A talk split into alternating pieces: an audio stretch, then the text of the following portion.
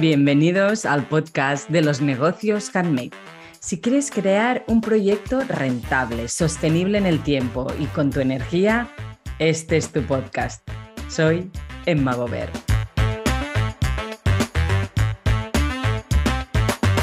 Muy buenas.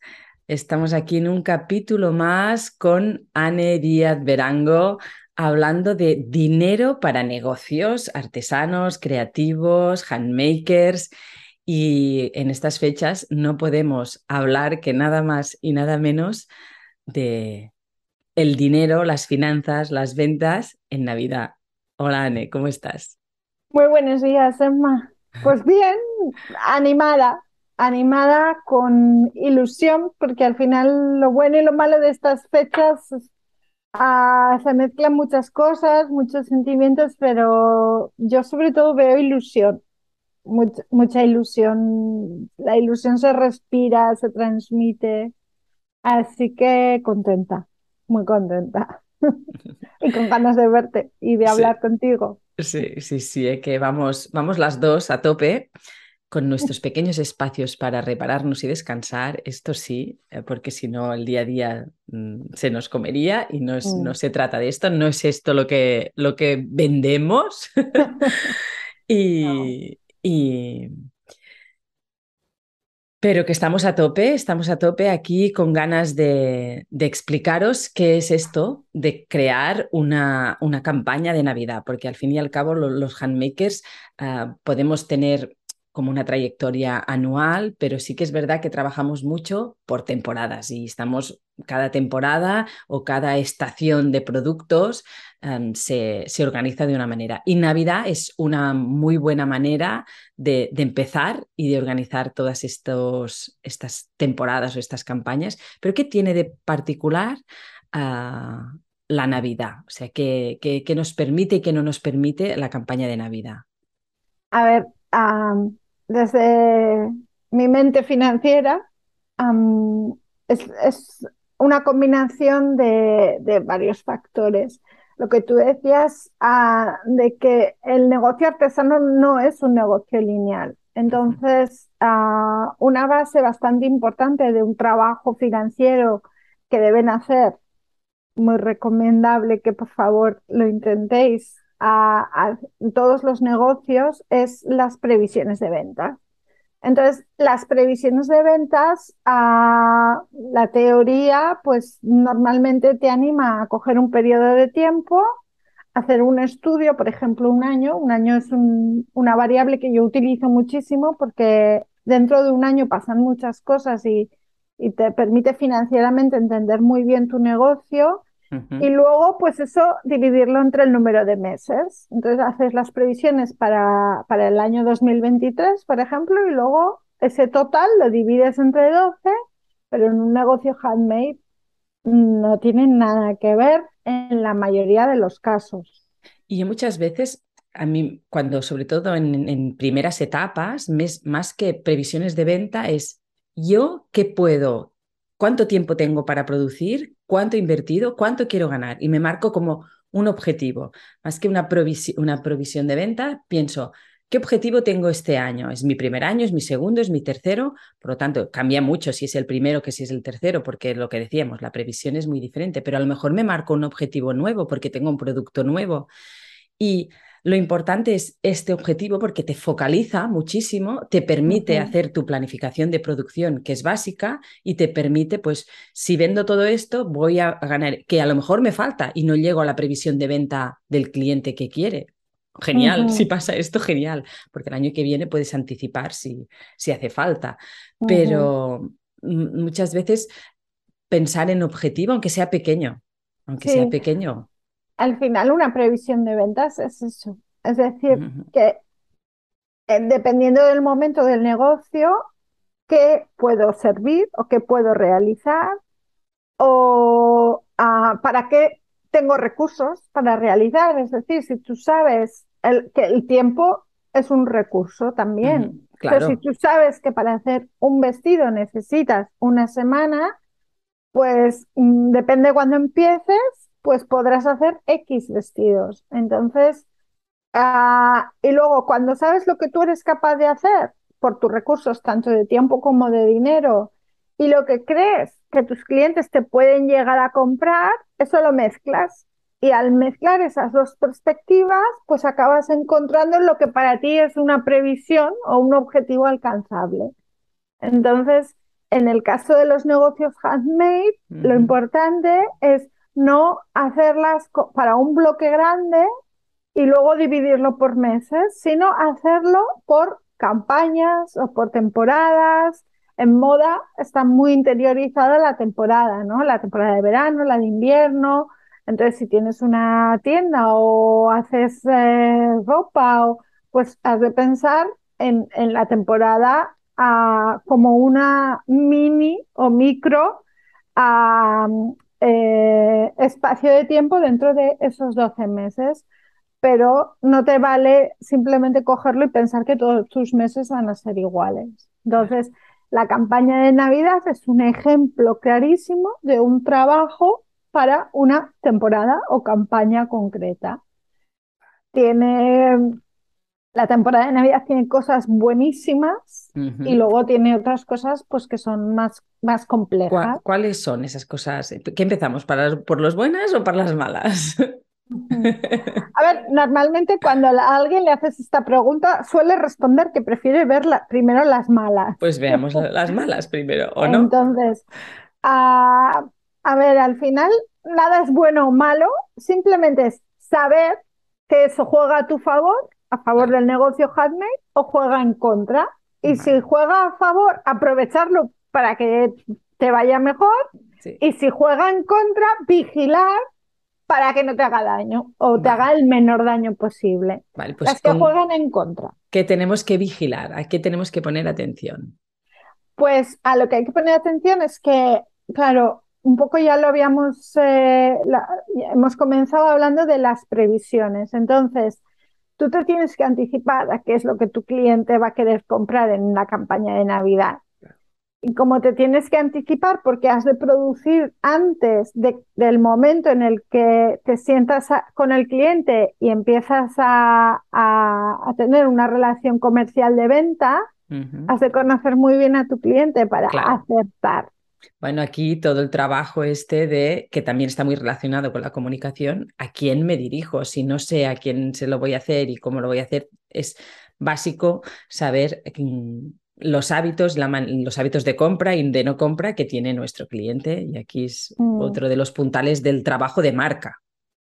Aquí hay una cosa, Emma, que, que yo sé que tú has trabajado, estás trabajando y que creo que sería muy bonito que nos contaras es que la campaña de Navidad es una campaña muy buena para gente que está empezando o que tiene una idea y que se quiere testear a, hacer una prueba. Sí, esto es buenísimo y es uno de los proyectos que, he impulsado este año con mis alumnos de, confección. Yo soy profesora de confección, entre muchas otras cosas, y mentora, pero también con mis, con mis mentoradas también lo, lo, ponemos en práctica porque hay algunas que ya tienen como más rueda, hay otras que no, y digo, hey, Navidad, vamos a aprovechar para testear y validar.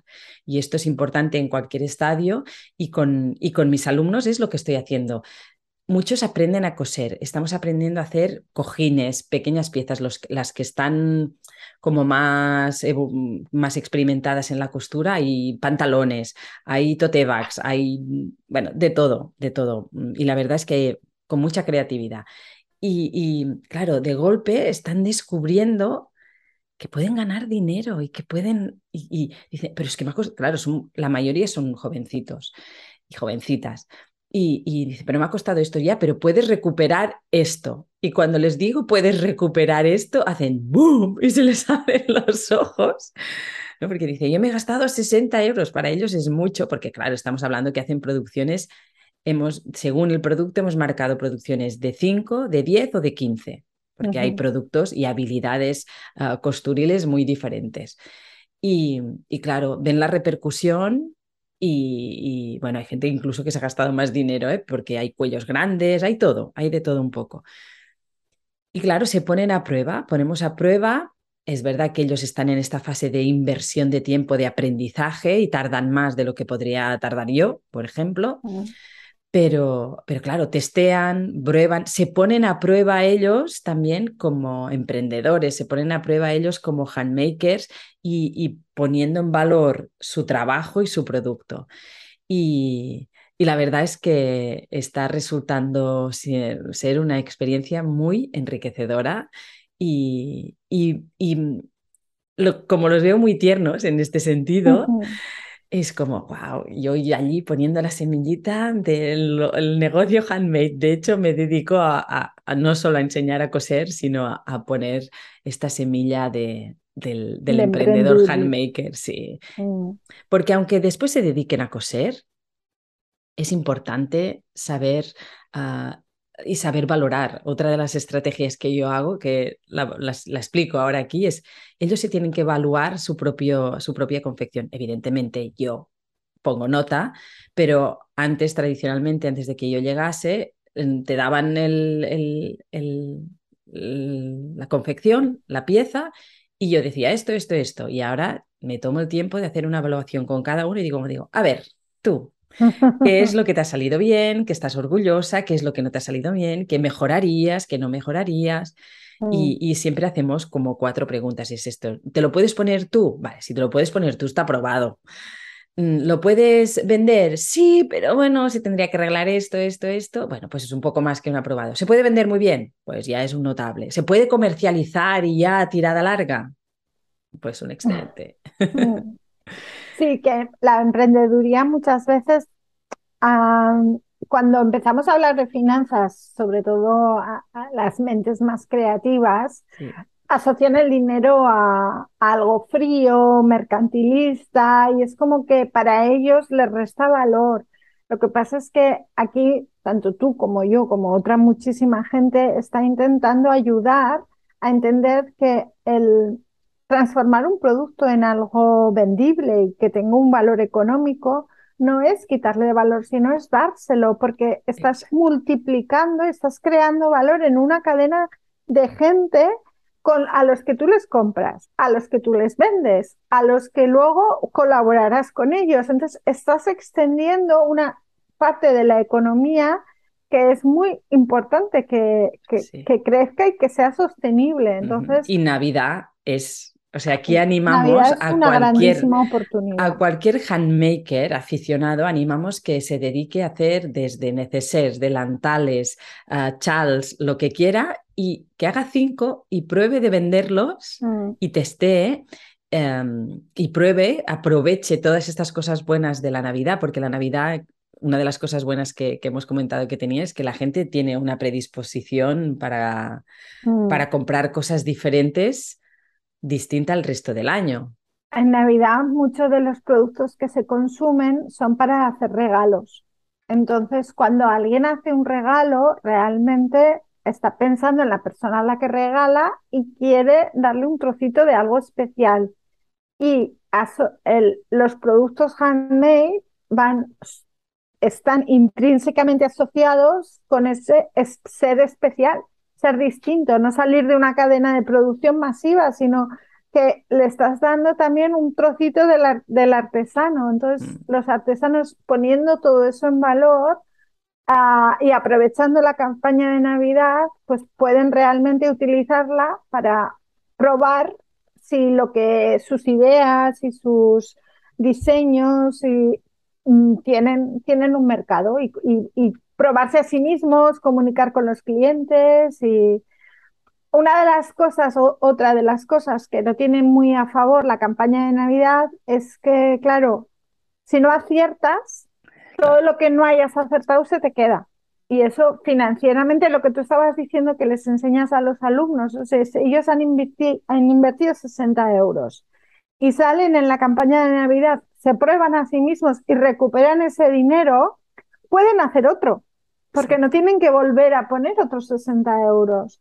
Pero si no les funciona, pues tendrían que volver a poner otros 60 euros y a ver, es claro, un producto ya terminado, ya pensado para otra campaña, en principio pierde valor. Pierde valor subjetivo, Es decir, el cliente, cuanto más tiempo pasa, mm, le gusta menos o, bueno, pues lo ve de otra temporada y la campaña de Navidad a la contra tiene a favor que normalmente los productos de temporada en temporada no tienen grandes cambios porque es Navidad. Entonces, sobre todo si haces algo muy específico de Navidad, decoración, ropa, pues eso no pasa. Es los, los árboles, que seguramente los habrás hecho tú, ¿no? Of course. no pasan de moda. Son los mismos. De, hecho, hace muchos años que los tengo. Entonces, eso juega a favor. y, aquí dando un tip, doy un tip de creatividad. Los hice, son los típicos por los que nos oyen para el podcast. Es el típico árbol de Navidad de Patchworks, que haces tres capas, lo coses por en medio y tienes como seis, seis mm. ah, partes. Mm, cuando mi hija, que ya tiene 18 años, los va a cumplir ahora, era pequeña, lo hice en grande grandes que hacía como 70, 80 centímetros o 90 de fieltro, lo hice de fieltro y después le, le, hice, algunas las compré porque en esa época encontré bastantes y les hice todo de mm, bolas de Navidad de tela, les hice mm, todos los adornos de Navidad y con velcro. Y de manera que ella podía mm. estar manipulando y jugando con su árbol de Navidad todas las navidades y qué bonito podíamos estar allí lo deshice hace unos años lo deshice y porque también los niños me pidieron queremos un árbol de navidad de metro y medio ah. y de verdad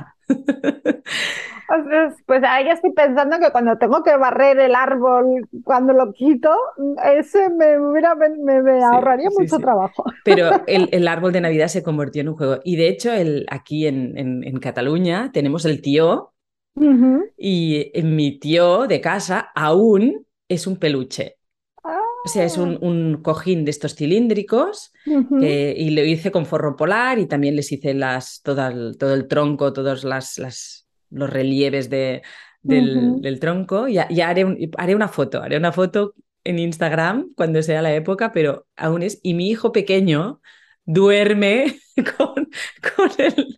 Mi hijo pequeño tiene 10 años, pero no sé qué hará estas navidades, pero normalmente en las navidades mm, acaba durmiendo. Cuando una vez acá ya ha hecho, ya ha traído todos los regalos y todo, ya no le tenemos que dar de comer, se lo pone en la cama.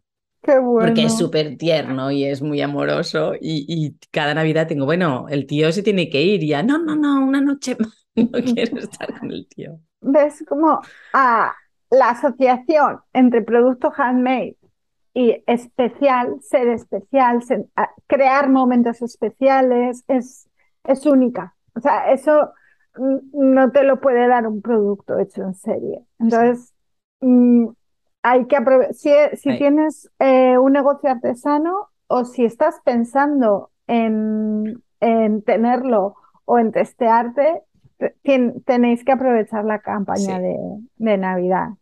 Otra cosa que no tienen muy a favor los, la, campaña de Navidad es que hay muchos artesanos aprovechando la campaña.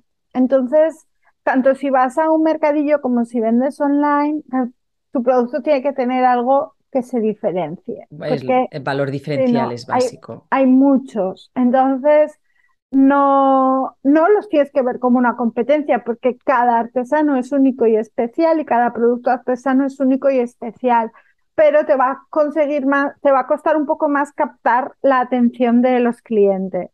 lo que pasa es que aquí digo que si hemos hecho bien el trabajo como negocio mm. handmade y, hemos hecho bien el trabajo de creación de producto, Mm, ya está hecho. Es, esta diferenciación ya está hecha. Pero sí que es verdad que necesitamos diferenciarnos en nuestra manera de, mm. de, nuestro producto, nuestra manera de comunicar y nuestra manera de conectar con, con, el, nuestro cliente.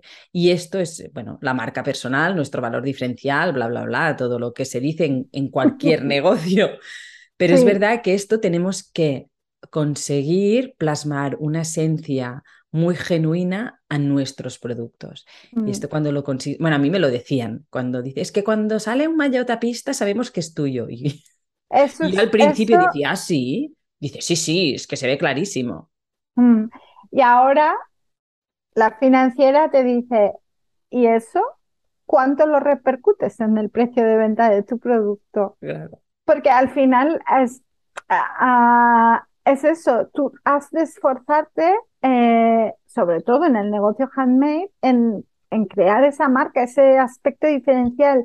Eso que hace que cuando alguien ve algo tuyo dices, de Emma. Mm. Pero eso tiene un valor. Sí. Y has de comunicarlo muy bien para que tu cliente realmente esté dispuesto a pagar un poco más porque eso es de Emma. Claro. Bueno, eso es una de las cosas que trabajo en, mi programa. En mi mm. programa trabajamos a ver cómo vamos a transmitir todo esto que hemos encontrado hacia adentro, mío, de mí, y lo he puesto en mi producto, cómo lo sacamos a la luz, cómo lo exponemos, que ya no es tanto una estrategia de marketing o de venta Mm, específicamente, pero sí que es una estrategia de comunicación de cómo ah, transmito ah, todo este valor. Y al final eso va muy ligado a las finanzas, porque cuando llegue luego el momento de calcular el precio de venta, todo ese trabajo de análisis de cómo transmitir el valor, hay que juntarlo con los números y acaba pues sacándonos como conclusión pues un precio de venta al que nosotros ser rentables y nuestros clientes querer comprarnos. Claro, y que nosotros nos sintamos cómodos, porque para poder decir este precio tengo que haber hacer este trabajo de sentirme cómoda y de mm. yo autocomprender mi valor y mi precio. Efectivamente. ¿Alguna cosa más que tengamos que tener en cuenta que... Pues yo creo que hemos sido un poco mezcladas, hemos hablado de las de las cosas que juegan más a favor de la campaña de Navidad y las que juegan un poco más en contra. Pero yo creo que las hemos repasado todas. Es decir, tener en cuenta que, que, que vas a tener una oportunidad casi única en el año de, que los clientes estén muy sensibilizados para comprar productos especiales y que los productos handmade son productos especiales por, por antonomasia, perdón, y que y que están sensibilizados los clientes para comprarte, por lo tanto es un momento fantástico que has debido pensar antes tanto a qué cliente te diriges como qué produces y cuánto produces, porque todo lo que no consigas vender financieramente se te va a quedar atascado. Y después que ah, aproveches ese conocimiento y esa oportunidad para ah, seguir desarrollando ah, productos para eh, campañas posteriores. Y ahora todo esto, una vez lo tenemos, ¿cómo, cómo lo analizamos? ¿Cómo, ¿Cómo vamos como un paso más profundo, un paso más allá para tener en cuenta campaña de Navidad o, podemos decir que se puede trasladar a cualquier campaña. Sí. Me voy un poco para abajo, los podcasters no lo van a ver, los del YouTube sí, pero es que se me está acabando la batería del ordenador. Pues para analizarlo, sí, Mm, subimos un poco y lo miramos desde, desde arriba el año, pues has de pensar cuántas campañas tienes, que no todas tienen que ser iguales. Tendrás la de Navidad y luego pues es posible que tengas otra muy importante en verano, que también en verano pues... Eh, y luego dependiendo de tu producto, a mí se me viene a la cabeza, por ejemplo, Emma Vestuaria Vestuaria es una empresa handmade que realiza diseños de ropa para competiciones deportivas. Las competiciones deportivas son una época concreta del año y los clientes, en función de la fecha en la que es la competición, van a tomar su decisión de compra unos meses antes. Entonces, tienes que saber tus clientes potenciales en qué momento toman la decisión de compra, porque como se te pase la ventana de tiempo, has perdido la oportunidad y no tienes otra hasta el año que viene. No tienes otra. De hecho, yo me dedicaba a educar a mis clientes porque normalmente tomaban la decisión después de verano y era como muy estresante porque era justo después de Navidad, por lo tanto teníamos como cuatro meses y a mí me gusta trabajar con mucha planificación y tiempo y además el, tema género puede ser que te atrase mucho, porque en septiembre es un mes bastante como que la gente necesita situarse. Por lo tanto, si, si antes de las vacaciones lo tienes que haber dejado todo súper organizado para llegar a tiempo, con tranquilidad, que era también uno de, mis... y me gustaba entregar a tiempo. A veces por cosas o externas no podíamos, ¿eh? pero en general, en general sí. Y, yo estaba educando y esto, ahora es que ahora han cambiado, con la pandemia ha cambiado todas las fechas y se ha mm. atrasado un poco, por lo tanto es un poco diferente. Pero de decir, eh, antes de, de, verano se tiene que cerrar todo. Yo tengo que mm. pedir todos los tejidos antes de verano. Y algunos de estos que estaban claros ya los empezaba a confeccionar para verano, para el enero del año siguiente. Mm. Porque hacía, hacía muchos equipos en ese momento, ahora no, ahora hago muy exclusivo porque tengo que dividirme con, con todas mis actividades mm. laborales, y, pero si no, sí, sí que realmente era así. Pero financieramente, eso que nos estabas contando, Emma, piensa que para tus clientes cuanto más retrasen la decisión de compra, más tarde tienen, porque entiendo que si tú haces un acopio de materiales, ahí cobrarás una parte, un anticipo. Entonces, cuanto más retrasan la decisión de compra, más tarde tienen que pagar el anticipo. Entonces, a ellos financieramente les es más eficiente, ¿vale? Pero a ti no. Entonces, ahí es a ti lo que realmente te resulta más eficiente es trabajar con tiempo, porque las prisas siempre son costes. Eso no sé si alguna vez lo habíamos comentado, pero las prisas igual costes. Sí, el otro día hablaba con, con, una colaboradora, con taller, y decía, esto para entregarlo a tiempo, porque tuve que coger una persona más pero yo quería cumplir con mis fechas, porque, mm. porque es uno de sus valores de marca, entregar a tiempo, y prefiero perder dinero o, o, gastarse un poco más en la, en la, en la, en la mm. producción que ah, no entregar a tiempo. Por lo tanto, Las prisas son igual a costes, eso en una y si no, un desgaste energético que en un negocio handmade es muy importante. Como tú eres tu herramienta, tus manos son las que construyen y con tu energía y con tu talento. Y si tú estás desgastada, aunque solo sea energéticamente. Pero además partimos de la base, Emma, que tú en, tu enfoque del negocio y, y yo, para mí también es un valor importante. Es decir, creo en el potencial y la capacidad de todos nosotros de saber crear negocios y llevarlos adelante de una manera sostenible y, sostenible y duradera. No, va, asociado a estar 18 mm, horas al día. Eso no es sostenible. Todos tenemos familia, aficiones, mm, salud mental y, dormir. Eh, no es, eso no es sostenible. Entonces, para que algo sea sostenible, tiene que ser acoplable dentro de nuestra vida rica y plena y multidisciplinar. Y no, no tiene más un handmaker que normalmente somos todos multicreativos, multipotenciales y multiinquietos y y nos apuntamos a un bombardeo. Sí, más con vosotros. Por lo tanto, ah, financieramente, ese trabajo de educar al cliente a que tiene que realizar la decisión de compra con tiempo suficiente para que al handmaker le dé tiempo a producir y servir en tiempo es muy importante. Y la manera de ah, comunicar y ayudar al cliente a educarle en eso muchas veces es utilizar las finanzas. Es decir, si tú no me compras antes, de, o sea, si no me das un plazo de producción de por lo menos, pongo un ejemplo, cuatro meses, te tengo que subir el precio de venta. Porque si no, mm, tengo que meter más costes porque para hacerlo en cuatro meses mm, el coste me sube un 20%. Claro. Bueno, y si yo me estoy organizando en mi producción también, tengo que saber que, que, va a ser un desgaste más, más sí. todos los sentidos, como decíamos, más elevado. El cliente pondrá en la balanza y dirá, vale, ¿qué hago? ¿Estoy dispuesto a pagar un poco más para realizar el pago inicial más tarde o prefiero realizar el pago inicial antes y tener un precio más barato? Pero esto, es, esto yo ahora me estoy poniendo en la piel del handmaker es complicado, ¿eh? es muy complicado integrarlo, comunicarlo, expresarlo y ponerlo y aplicarlo. Esto, aplicarlo para un handmaker, porque ya partimos de la base que a los handmakers nos, el poner el precio nos lo tenemos que haber trabajado. Pero esto mm. yo creo que es otro podcast. y este es otro podcast. El que viene, el que viene tiene que ser por aquí, ya, ya lo tenemos en cuenta.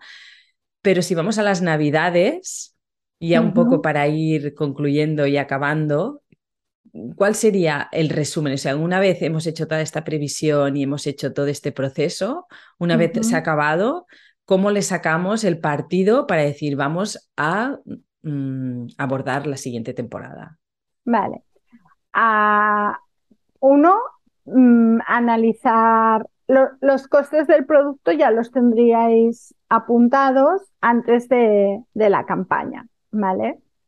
Entonces, analizar los productos que mejor se han vendido y sobre todo los productos por los que el cliente ha protestado o puesto mejor o peor cara por el precio de venta. ¿Por qué? Porque eso nos va a decir si el valor objetivo y el valor subjetivo están mejor o peor calculados.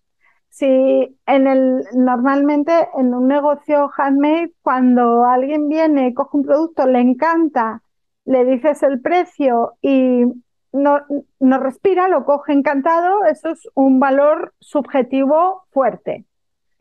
Ahí vamos bien. Y si el cliente mm, mm, sí, pero no, pues ahí es que hay que comunicar mejor el valor. Por eso es tan importante el presencial, porque vemos la cara del cliente cuando abre el paquete. Sí, es, es muy O cuando lo compra, vaya. Mm. Pero si está enviado en online es mucho más frío. Eh, pero a veces también tenemos el retorno, porque te envían mensajes, te explican, te cuentan. O sea, clientes de handmakers siempre que, tengáis un producto, feedback, feedback que nos llega al corazón. Mm, y os da información que os van a ayudar a la planificación financiera. Claro, por lo tanto, o sea, hacemos toda esta previsión, pero sí que es muy mm. importante hacer todo este análisis a posteriori. a posteriori. A mm. posteriori y sacar como. Bueno, es como también la gestión de redes. Si no las mides, no las puedes mejorar. Eh, es que al final los datos, los números en sí no son nada en sí son números, mm, son imágenes, son... hay que analizarlos. Ah, bueno, que es un poco en, el programa y también lo que haces tú, Ani, es cómo interpretar estos números, cómo interpretar todas estas mm, información que yo he cogido, cómo la interpreto, cómo la traduzco mm. y cómo pongo acción sobre, sobre, este, sobre esto. Lo que leo.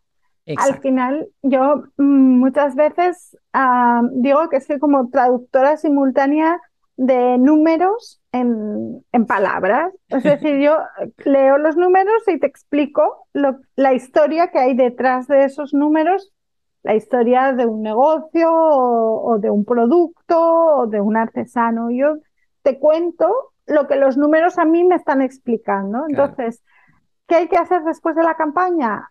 Durante la campaña anotar, anotar, anotar, anotar, anotar a qué producto, a qué cliente se lo has vendido, qué edad tenía ese cliente y esa información que te va a ayudar en temas de marketing, de comunicación y de definición de, de tus clientes y de tus productos, pero también en finanzas porque vas a saber si a lo mejor los de una edad están dispuestos a un valor subjetivo mayor o si los o si al revés, si son los jóvenes los que te valoran más y los de una edad superior están más acostumbrados a negociar o discutir los precios. Ahora se me ocurre, a lo mejor, a lo mejor me dices, Emma, estás loca, ¿eh? pero se me ocurre que nos pueden enviar un mensaje o podemos crear un, un lead magnet en que crear una plantilla de qué exactamente qué pueden analizar, qué, qué son lo, qué, qué, es lo que tienen que analizar. ¿Qué te parece? Mm,